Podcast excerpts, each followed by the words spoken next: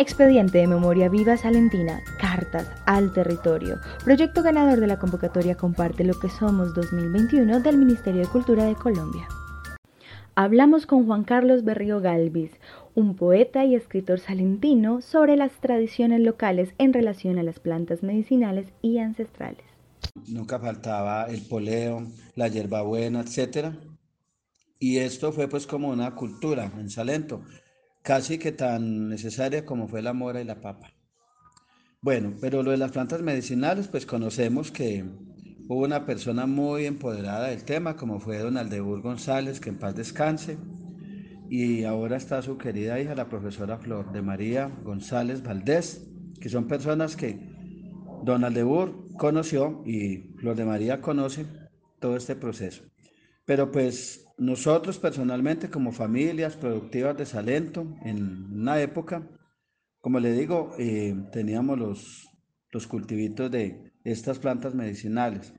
Ya hoy día es muy difícil, de verdad que es muy difícil conseguirlas. ¿Por qué? Porque ya la gente no cultiva las huertas caseras.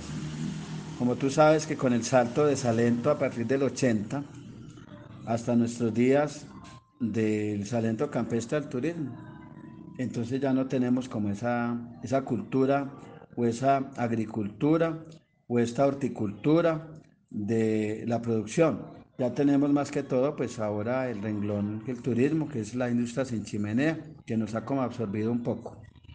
Pero algunas pocas personas todavía tienen en su casita, por ahí la malvita, la mejorana, la hierbabuena.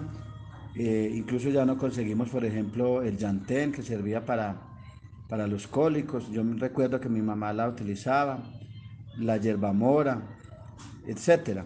Nos ha faltado pues como volver a incentivar em, la cultura de la siembra de plantas medicinales, incluso de plantas comestibles. Ya hoy no vemos casi en las casas el cilantro, el repollo, la selga, la lechuga, porque se ha perdido mucho.